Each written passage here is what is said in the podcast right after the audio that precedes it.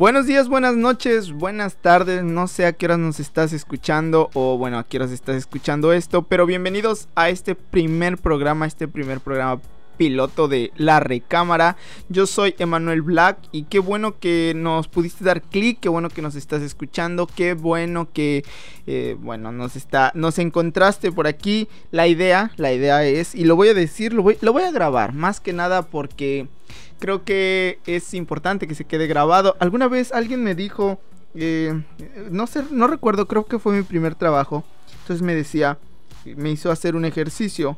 Eh, me dice, mm, escribe en un papel algo que quieres lograr.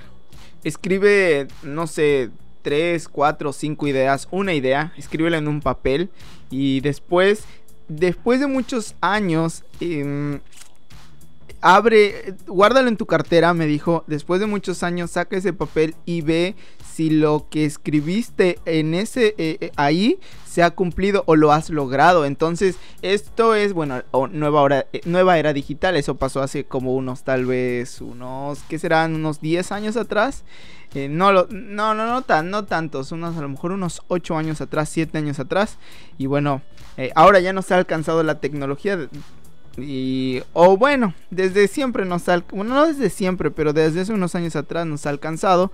Y bueno, entonces lo grabo, lo grabo y espero que nos estés escuchando en Spotify. Gracias por darnos clic. Espero que les guste este programa. Espero que eh, podamos platicar ahí en redes sociales. De hecho, eh, deja, déjame y te, te, recuerdo mis redes sociales para que me, me escribas eh, me escribas por ahí, estemos en contacto. De hecho, yo puse un tweet. Esto lo estoy grabando el mismo día que, mandé ahí el tweet de, de voy a hacer un podcast y lo voy a subir a Spotify.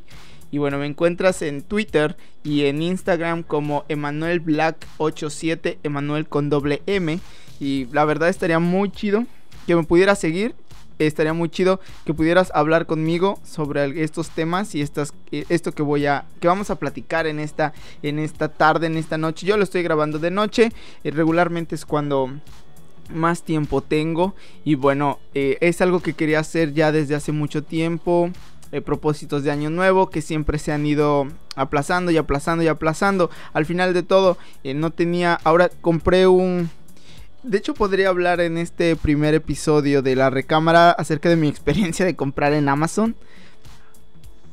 Creo que mucha gente tiene miedo de comprar en internet, o al menos la gente que no, no es millennial y o la generación, ajá, las generaciones más, más viejas como la X tal vez y, un poco los millennials este, tienen Digo tenemos porque he visto, he visto, yo soy del 87, entonces he visto muchos, muchas publicaciones que la generación todavía del 87 al 94, 92, 94 todavía son, todavía alcanzamos a ser millennials y creo que hemos calificado mal a los millennials. Eso sería otro tema en, otro, en otro en otro podcast.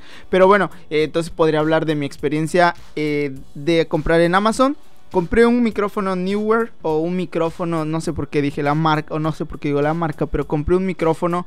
Entonces se había ido aplazando esto, es algo que me gusta y que realmente lo hago como por eh, no hobby porque realmente bueno sí es como un, como un hobby como algo que para desestresarme trataré de no estresarme al buscar temas es trataré de, no estresarme al escribir este este podcast y trataré de hacerlo lo, más ameno posible y que tú lo disfrutes y que, que podamos ir platicando. Noticias hay muchas y aquí te vamos a dar las, las que a nadie le importa pero que son importantes eh, mencionar. Y, y bueno, esto es el primer episodio de La Recámara.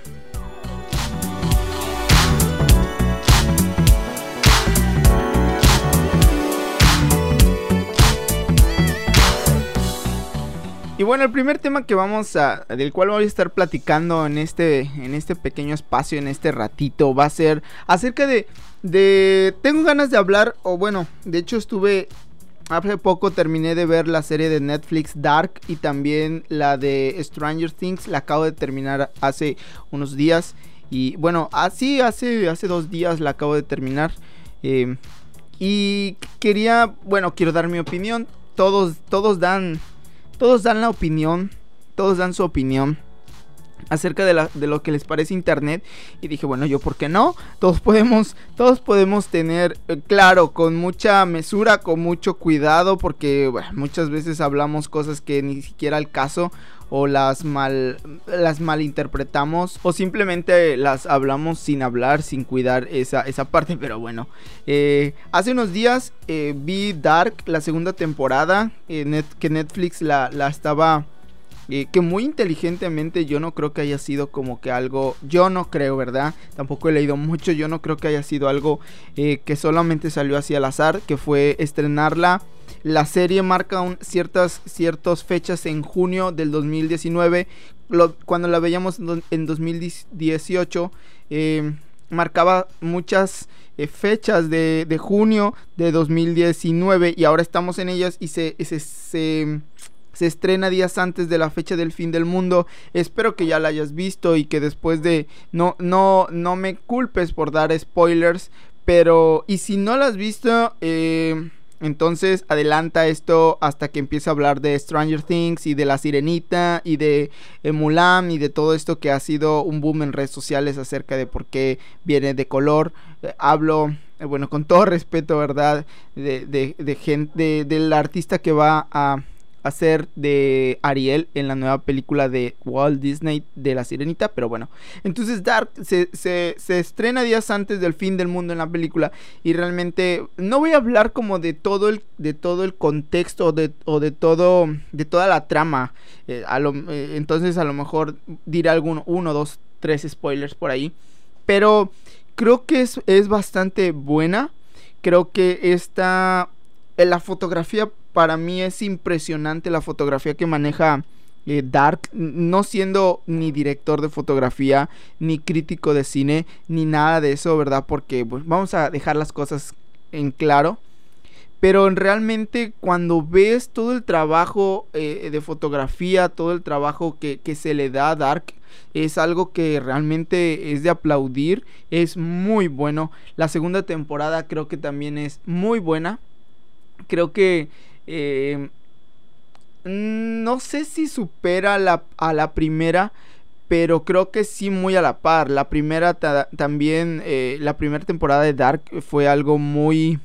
Eh, algo muy interesante, algo que creo no se había visto antes en la plataforma o alguna u otra o alguna otra serie o al menos yo no recuerdo haber visto algo muy que parecido a Dark. Entonces, esta segunda temporada se iguala a la primera, no baja, cosa que, por ejemplo, en Stranger Things he visto y he escuchado varios comentarios donde dicen que la segunda temporada pasó sin pena ni gloria. Entonces, y, y sí lo comparto, realmente es una e, e, esta e, en esta serie de Stranger Things la segunda temporada realmente es muy pobre a comparación de ahora la tercera, pero bueno, ahorita vamos a llegar un poco más para allá. Entonces Dark, eh, en verdad se me hace esta, esta nueva eh, temporada, se me hace muy buena. La primera se me hace muy enredada. La segunda, si tienes que... Dark, eh, lo platicaba con un amigo.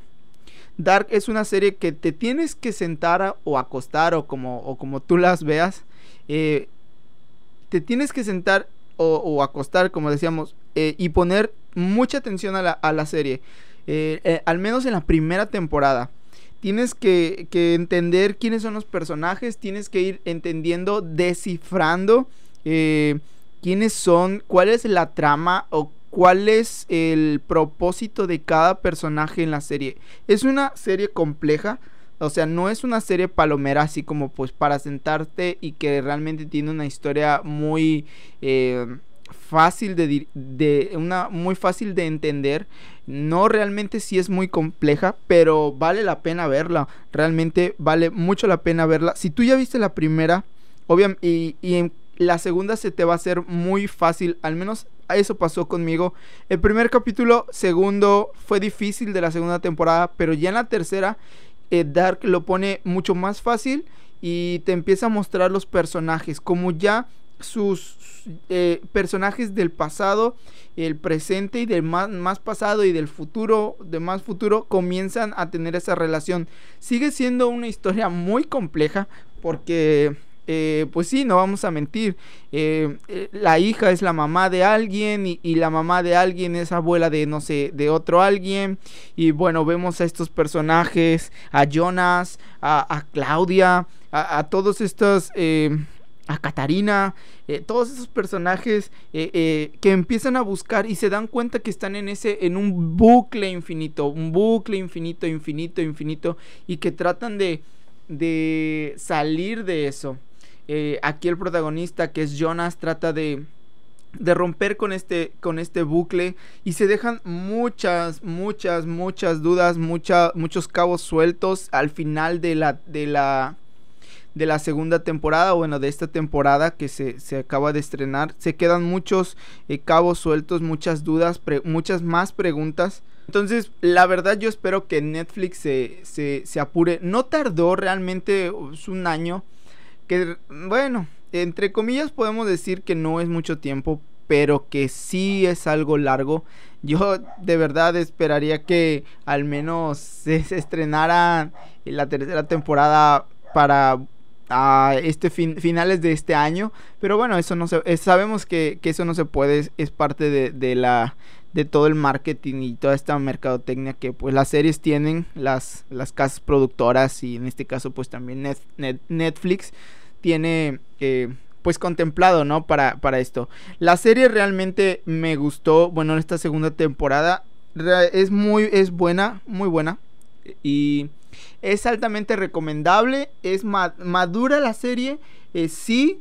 La, lleva y no pierde ese, ese nivel que, con el que empezó, con, e, con esa fuerza, sino que la va aumentando. Ahora, aclaro, si hay es una, es una, es una serie de ciencia ficción, ¿verdad? Un poco más madura o más madura que Stranger Things. Muchos dicen que es el, el Stranger Things de la, o sea, para adultos. Eh, no quiere decir que el Stranger sea para niños o esté dirigido para un, para un público de niños, pero sí más maduro. Pero eh, esto no, si hay ciertas cosas, por ejemplo, se habla de la materia negra y cuando yo vi eh, esta parte de, materia negra, eh, dije, no, como que se come, como esa parte para mí se salió así como de, no, eso no está tan chido, la neta. Pero bueno, la serie lo maneja así. Hay otras cosas también, eh, no sé si en la tercera temporada o temporadas futuras se vayan a, se vaya a responder. Por ejemplo, si tú ya la viste, no sé si te queda la duda igual que a mí. Me queda la duda de por qué em, el túnel este conecta estas épocas. Eh, ¿Qué es lo que hay ahí? Dicen que hay una fractura en el tiempo que, que, se, que está ahí presente y que bueno, lo descubren cómo lo descubren. bueno, en esta nueva temporada se ve que Jonas es, es, es es esta persona eh, Adam o Adán eh, que es malo y que quiere, según quiere destruir el bucle, pero quiere empezarlo otra vez. Y bueno, de verdad sí, si no le pones atención, de hecho yo regresé la serie dos, tres veces para eh, ver diálogos, para escucharlos. Si tú no pones atención como a, ciertas, a ciertos detalles, pues sí te pierdes tal vez un poco. Eh, y sí es importante que se vayan, los vayas, que se vayan viendo y se vaya hilando y todo eso. Pero bueno, la segunda temporada de Dark ya está disponible en Netflix desde hace ya unas dos semanas atrás o más. Y pues realmente es muy recomendable. Si tú no la has visto, pues vela. De verdad, no te vas a, no te vas a, a no te va a defraudar. Eso sí, eh, como lo decía, tiene, tienes que dedicarle el tiempo de la voy a ver, la voy a ver, me voy a sentar y la voy a ver. Y pues nosotros seguimos esperando la, la, pues la tercera temporada. Ojalá Netflix la haga muy, muy rápido y la podamos tener en la plataforma. Y también una de las, una de las series y algo que también quisiera comentar ahora en, este podcast es que el estreno de la tercera temporada de Stranger Things Stranger Things. Eh, muy... Y... ¿Cómo, lo, cómo puedo... ¿Cómo podemos... ¿Cómo podemos hablar sin herir susceptibilidades? Porque no es mala. No estamos diciendo que sea mala.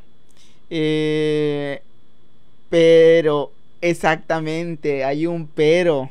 Eh, sí es, es mejor que la segunda, como ya se los dije eh, más atrás. Es mejor que la segunda, eso está muy claro. Realmente eh, la segunda temporada mm, solamente está como así.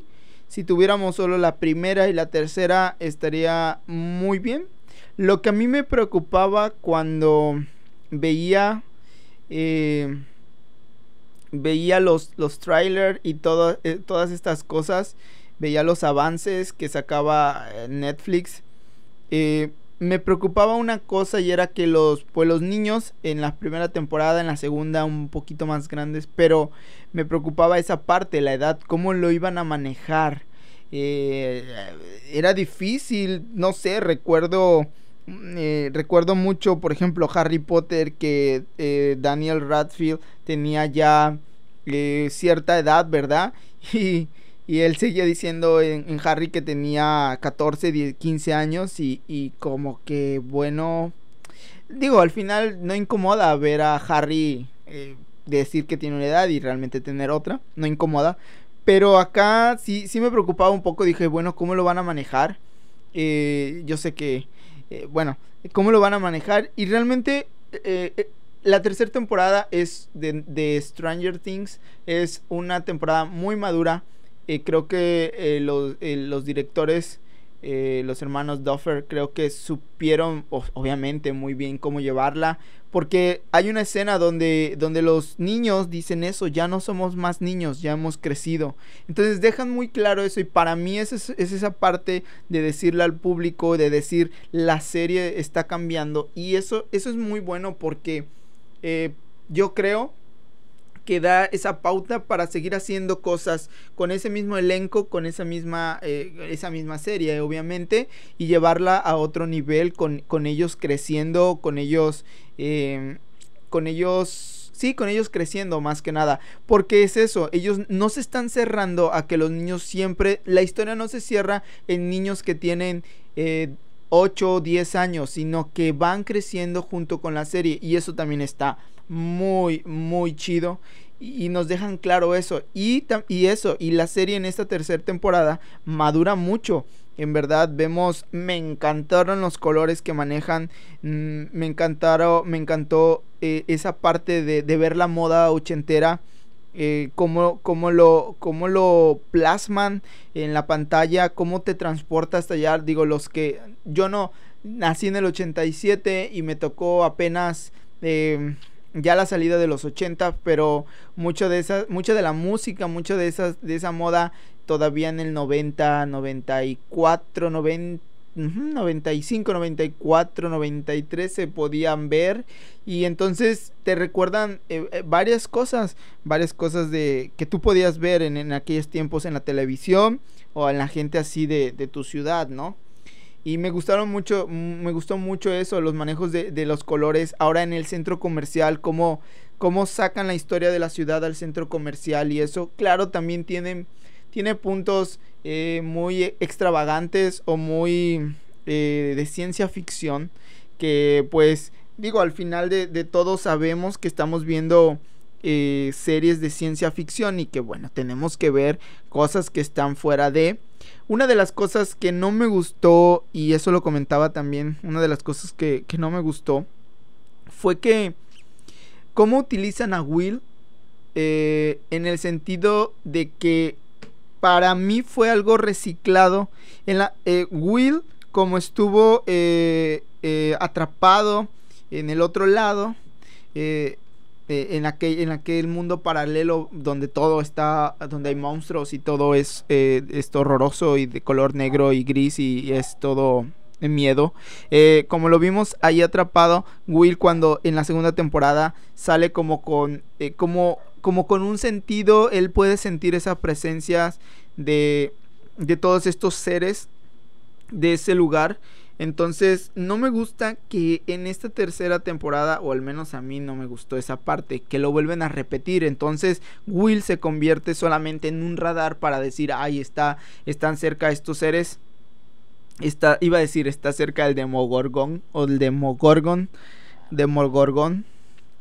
eh, está cerca, están cerca, eh, los puedo sentir, eh, ya está, está aquí, está acá, está llegando. Entonces lo hacen solamente como un radar y eso no está, no se me hace pues no se me hace cachido. La neta, su personaje creo que pasó de ser, bueno, obviamente no, no son los personajes centrales e, e, e, ellos, pero todos tienen un peso. O sea, yo puedo ver a Dustin, o sea, con un peso específico dentro de la... Todos tienen un peso, menos este niño que para mí solamente lo hacen como, como el radar donde de espectros o de monstruos. Todo lo demás realmente se me hace muy, muy bueno el romance entre, entre la mamá de Will y, y Hop. Eh, bueno, el papá o el quien adopta a Eleven. Se me hace realmente muy interesante todo eso. Y muy bueno. Muy, muy, muy buena. Eh, eh, se dejan muchas. Eso sí, el final, bueno, o algo que hay que, mencionar el final realmente, si no lo has visto, si apenas la estás viendo, no te lo voy a decir, pero realmente eh, no, eh, ah, fue algo terriblemente duro, pero bueno, interesante, dejan una pauta eh, para, para pensar que va a haber una cuarta temporada, me gusta mucho todos estos, hay una, todo me gusta todas estas referencias que hacen a, muchas cosas de los 80. No sé si me estoy equivocando, pero hay una, hay una, una, una escena donde Billy eh, ve a más, más Billys que está en, en, el otro lado, en el mundo oscuro. Y se me recordó mucho la escena de, de Thriller de Michael Jackson y bueno, hay muchas referencias de, de, cosas icónicas de los 80, eh, muy, muy, bueno, que se pueden ver y que se pueden disfrutar. Pero bueno, ah, bueno, lo decía esto porque cada vez que empieza eh, un capítulo termina, y sale el nombre de Stranger Things y el número 3 atrás, se me hace un, como un intro como el de Pesadilla en la calle o Pesadilla en la calle del infierno, donde sale este Freddy Krueger y todos esos personajes de icónicos del terror de, los 80, 90 y bueno, se me hace muy muy padre por eso. Yo creo que la, la yo creo que la fórmula o lo que cliquea con el público es esa nostalgia que puede, o al menos en mí, eso es lo que provoca, esa nostalgia de poder ver ciertas cosas que tú podías ver en, años anteriores y sabemos que bueno, al final eso vende. Pero regresando al punto del final, te da esa pauta para pensar que va a haber una cuarta temporada y eso está muy, muy, muy, muy buena onda porque es una serie que a lo mejor me equivoco, tal vez porque mm, tal vez no sé, soy una persona que sabe apreciar muy poco eh, este las series o lo que sea, bueno, esa es tu opinión, pero eh, se me hace que si no hacen algo para levantar porque ah, es una realidad, la primera temporada fue muy buena. La, la primera temporada rebasa obviamente a la segunda, rebasa obviamente a la tercera. Eh, la, primera temporada, si no hacen algo para levantar el vuelo de, de Stranger Things, eh, o no levantar, sino como crear esa parte de emoción, yo creo que con una cuarta temporada más sería más que suficiente. Sería muy riesgoso tratar de hacer una quinta. Digo, no hemos visto la cuarta. Pero bueno, esperemos. Yo espero que sí haya una cuarta entrega. Yo sí espero que haya una cuarta temporada.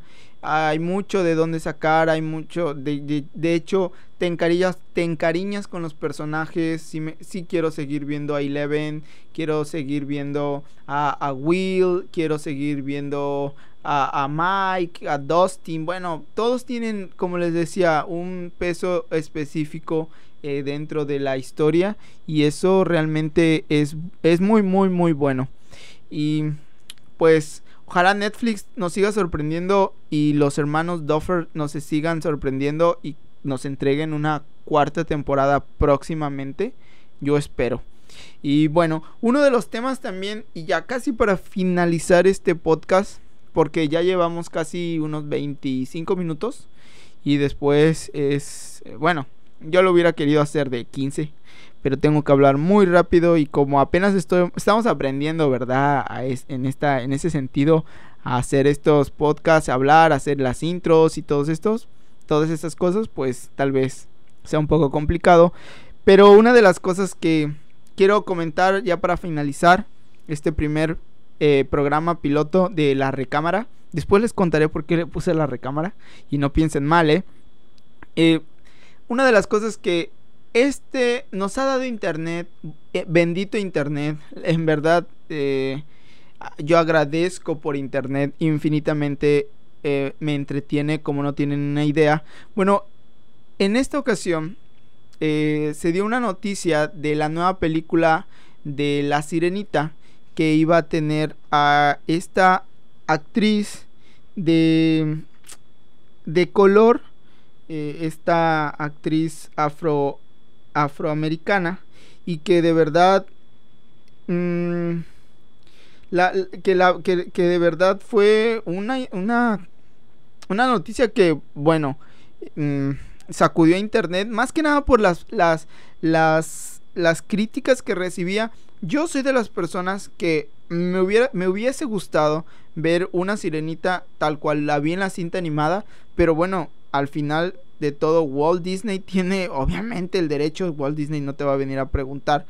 Y yo creo que a lo mejor la gente pensó que iba a pasar tal cual pasó con Sony, eh, que cuando vimos el avance o el tráiler, la gente empezó a decir que no, que el Sony que estábamos viendo no era el Sony que nos habían vendido en el videojuego y en eso pues tienen razón pero bueno, uh, esto de la esto de las de la sirenita solo porque la la la la mm, la actriz que va a dar va a darle vida es de color, creo que sí no está chido, o sea, que la gente haya reaccionado así. Al final, pues, eh, es cuestión de, y bueno, memes por doquier.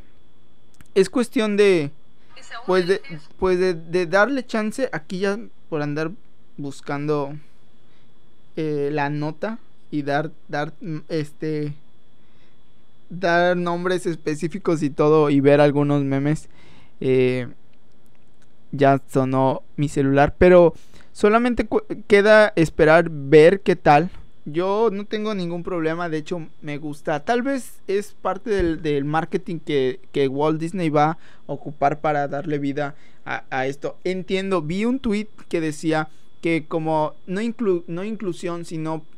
Eh, híjole, ese tema es, es un tema bastante delicado y complicado.